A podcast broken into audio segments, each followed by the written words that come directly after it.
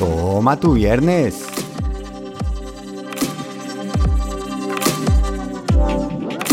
Viernes de preguntas y respuestas. Para muchos va a ser como, "Mm, sí, hoy es viernes. mm, mm, mm". Y ustedes espero que el lunes digan también, hoy es lunes. mm, ah, ah, ah". Pero a veces esa motivación se pierde. Y hoy, en Viernes de Preguntas y Respuestas, hay un tema que me ha salido varias veces y esta pregunta me pareció que encapsulaba muy bien ese sentimiento. Recuerden que si quieren mandar una pregunta, lo pueden hacer a pablo arroba pablorush.com o para los valientes o las valientes en pablorush.com existe un link para poder grabar esa nota de voz y aquí compartirla. Nos gusta oír sus voces. Pero bueno, volviendo al tema. Esta es la pregunta que recibí. Pablo, hola, gracias por lo que estás haciendo. Imagínate que por fin entré a estudiar la carrera que quería, pero ahora que estoy empezando el primer semestre me está costando mucho. Me cuesta empezar a estudiar o prepararme para los exámenes. ¿Qué puede ser? ¿Será que esta no es mi carrera? Un abrazo y mil gracias. Andrea, muchas gracias y creo que muchas personas podemos conectar no solo porque sea en lo que vamos a estudiar y esa carrera que estamos persiguiendo, sino a veces decimos, quiero aprender de esto, al momento que empezamos a hacerlo o a practicarlo, nos damos cuenta que nos está costando una cantidad. Y empezamos a dudar, ¿no? Empezamos nosotros mismos a decir, ¿será que realmente esto no es lo mío? ¿Será que realmente yo lo que debería hacer es perseguir algo más? Y esta reacción es natural. Adivinen quién está hablando ahí. Es ese cavernícola por dentro que está diciendo, pero ¿por qué vamos a hacer este esfuerzo? Es lo mismo que nos sucede cuando empezamos a hacer un entrenamiento físico, cuando nos vamos a levantar por la mañana, lo primero que dices, no, todavía no, porque estamos haciendo esto. Y es un poquito esa persistencia. Ahora, lo que pasa es que en esto, como teníamos una ilusión tan grande, pues claramente si dejamos de sentirla, empezamos a dudar, empezamos a dudar de qué tanto me estaba moviendo o qué era realmente lo que me movía. Y les voy a dar unos ejemplos. Uno, por un lado, es cuando yo hago trabajo de identidad corporativa y le presento el logo al cliente y esa persona empieza a decir, no, esto es el mejor logo que he visto, qué maravilla, Pablo, mil gracias. Me dan muchos nervios, porque me ha pasado, por experiencia, que la mayoría de estas personas a las dos o tres semanas me van a llamar a decir, Pablo, ¿sabes qué? ¿Qué pasa si le hacemos este cambio o qué pasa?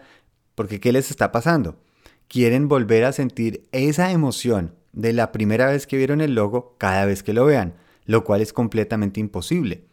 Y lo que están es persiguiendo es cómo vuelvo a repetir esa emoción en vez de seguir a dónde me lleva esa emoción. Y son caminos muy distintos. Otro ejemplo, cuando uno está empezando una relación con una pareja, esos primeros días, las primeras veces que uno habla con esa persona, esas mariposas, esa emoción que uno siente, si uno quiere que eso se mantenga por el resto de la relación, va a estar persiguiendo algo muy, muy difícil, porque esa traga inicial en algún momento va a cambiar y esa emoción inicial con el tiempo va a evolucionar. Pero si yo me quiero mantener en ese momento en donde solo quiero sentir esas mariposas, no dejar que la relación llegue a su siguiente paso.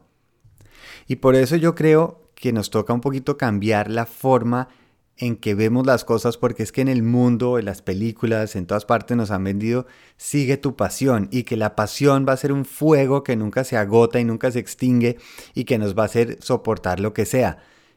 El problema de la pasión es que no es el primer paso. El primer paso es curiosidad. Es simplemente, si por ejemplo esta persona lo que quería estudiar es arquitectura o medicina, o sea la que sea la carrera, realmente lo que está explorando Andrea es una curiosidad. Porque realmente no es que lo haya trabajado a fondo, no es que lleve haciéndolo años, es precisamente porque algo le llamó la atención algo despertó su curiosidad que quiere seguirlo y entre lo que ha averiguado empieza a decir, oiga, me encantaría saber un poquito más de esto. Pero eso no es pasión, eso es simplemente, esto me llama tanto la atención que quisiera poder practicarlo. Y si yo lo empiezo a practicar y a practicar y empiezo a hacer las cosas que los demás no hacen, y aquí es donde viene el punto clave, es lo que los demás no hacen, porque es cuando yo me empiezo a diferenciar de los demás. No es cuando es lo que todo mundo puede hacer fácilmente, sino cuando yo persisto y continúo cuando los demás dejan de hacerlo. Por eso el mérito está en las personas, por ejemplo, que corren una maratón, es porque terminan la maratón, no es porque la terminaron de primeros, sino que lograron terminarla. Y por eso es un símbolo de admiración y de orgullo. Y eso, cuando yo estoy siguiendo esa curiosidad y continúo aún cuando no tengo las ganas, no sé para qué lo estoy haciendo, empieza a despertarse algo dentro de mí, como esa relación con una pareja o con una persona que si lo llevamos al siguiente punto, la relación crece no solo por los momentos bonitos, es más, muchas veces crece por los momentos difíciles, pero si yo no quiero que pasen esos momentos difíciles, no estoy dando la oportunidad para que llegue al siguiente punto. Y es la pasión realmente es cuando la curiosidad llega a un punto tal que se da uno cuenta que esto no es lo que haría cualquier persona, es lo que yo soy capaz de hacer y conseguir. Y empezamos a sentirnos más seguros, empezamos a darle más mérito a lo que estamos haciendo y por eso nos apasionamos, porque decimos ahí sí, en ese momento, oiga, tal vez esto sí es lo mío, Tal vez esto sí es lo que vale la pena porque sigo y sigo y sigo. No porque haya sido fácil, no porque me sale natural, no es porque tenga un talento innato, es porque decidí que continúo. ¿Por qué? Por curiosidad.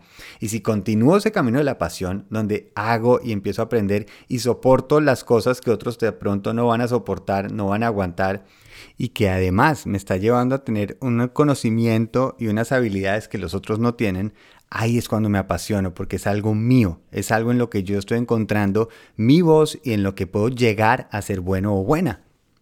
Y cuando uno encuentra eso, es una delicia porque entonces quiere hacer más, practicar más, rodearse de más personas como yo, porque ahí sí esa pasión le estoy viendo hasta dónde la puedo llegar a llevar. Me apasiona saber qué puede suceder ahora, sabiendo lo que yo sé, qué puedo yo dar, qué puedo empezar a encontrar. Y justamente ese es el que nos lleva al tercer paso, que es ese del propósito. Ahora que sé usar este arte, esto que aprendí, esto que tengo, este conocimiento, ya sé hacia quién lo quiero invertir y cómo quiero contribuir. Por eso el camino es curiosidad, pasión, propósito. Si yo cuando llego y empiezo esa universidad o ese trabajo que quiero empezar a aprender y lo que estoy esperando es que la pasión me lleve, me estoy saltando el primer paso. Y ese es esencial, el de la curiosidad de decir qué pasa si yo sigo un poco más.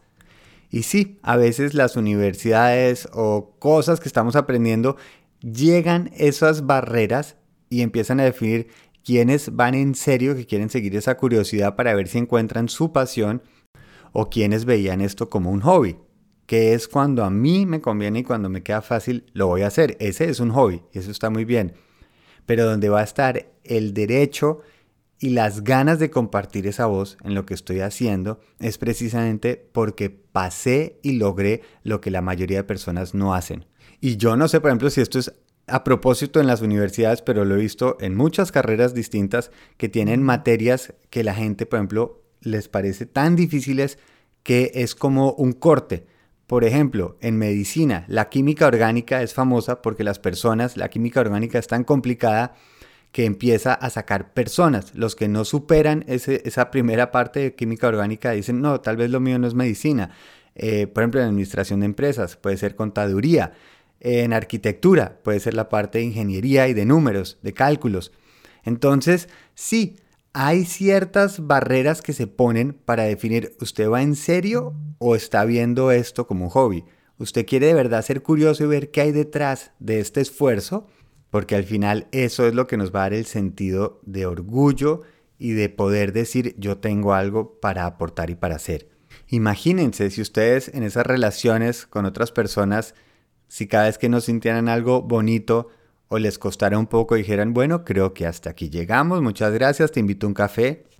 ¿Qué tan profundas y significativas serían esas relaciones para nosotros? Justamente es detrás de ese esfuerzo y de seguir esa curiosidad, no preguntándome si tal vez esto es lo mío o no, sino dar de verdad un esfuerzo valiente, involucrado en donde estoy yo siendo partícipe y decir, Vamos a intentarlo en serio. No porque me salga fácil o natural, sino precisamente porque quiero que me salga fácil y natural, voy a tener que intentarlo aun cuando así no lo sienta. Andrea, mantente, sigue un poco, sigue intentando y sigue buscando, porque luego queda esa duda y se vuelve un estándar de decir, tal vez esto no es lo mío y seguimos buscando y buscando. A veces es mejor persistir que buscar.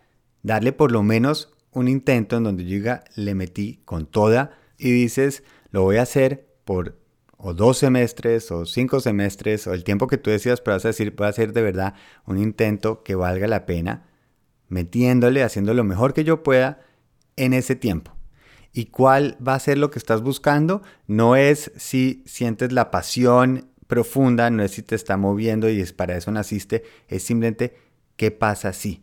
¿Qué pasa si le meto todo lo que yo puedo y lo mejor que yo pueda durante ese tiempo? Para ver qué sucede dejarse una vez sorprender. De pronto sientes aún más o de pronto sí, se abre la curiosidad para otra parte, pero ya sabes tranquilamente y concienzudamente que hiciste el intento como debía ser. Acuérdate que un marinero se vuelve mucho mejor marinero en un mar picado que en un lago calmado.